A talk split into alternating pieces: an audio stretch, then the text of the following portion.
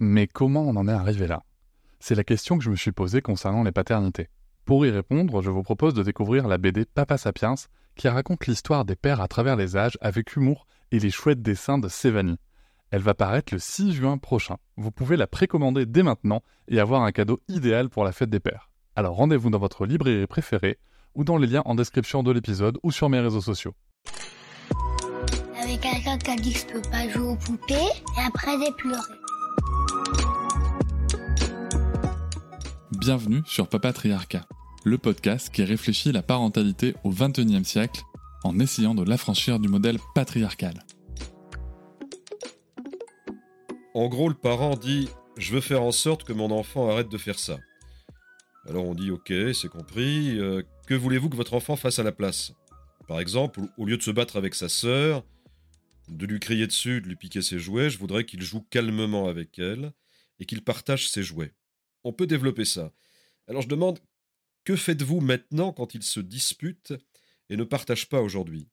Et on me dit souvent, quand ça arrive, il se dispute avec elle, je lui crie dessus et je le mets dans sa chambre. Qu'est-ce que la science nous dit alors à ce sujet-là? La science nous montre que ça ne changera pas le comportement de votre enfant et que ça ne lui fera pas développer de nouvelles habitudes. Ça ne marchera donc tout simplement pas.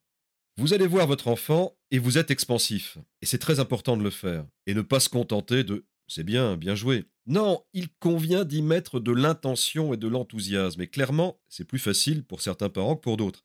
Mais comprenons-nous, pas besoin d'être choquant au point où l'enfant fait une crise cardiaque sous l'effet de la surprise. Essayez, faites-le plusieurs fois, et vous verrez l'enfant sourire. La recherche montre que l'enfant adore ça. Par contre, avec un ado, vous ne pouvez pas être trop bruyant. On utilise les mêmes trois ingrédients, mais avec un twist un peu différent pour les adolescents. Prenons l'exemple d'un enfant qui aurait cassé un trésor familial qui remonte à cinq générations en arrière. Un trésor qui porte même les initiales de l'homme de Néandertal. L'enfant le casse. Un psychologue arrive et dit Tout ce qu'il faut faire, c'est deux minutes de time-out. Le parent ne peut pas le faire.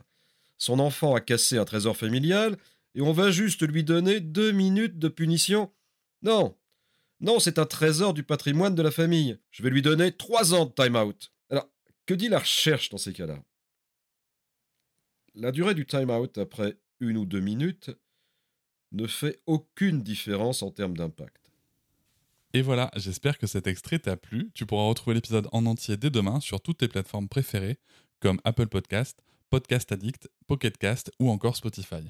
On peut aussi se retrouver sur les réseaux sociaux, sur Instagram, Facebook, TikTok, mais aussi tu peux t'abonner à ma newsletter, tu trouveras le lien en description.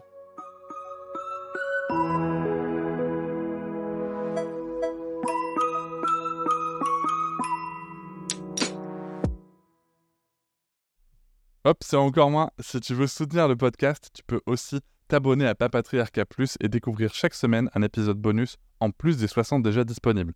À découvrir sur tes applis de podcast comme Pocketcast, Castbox ou encore Apple Podcast. À très vite.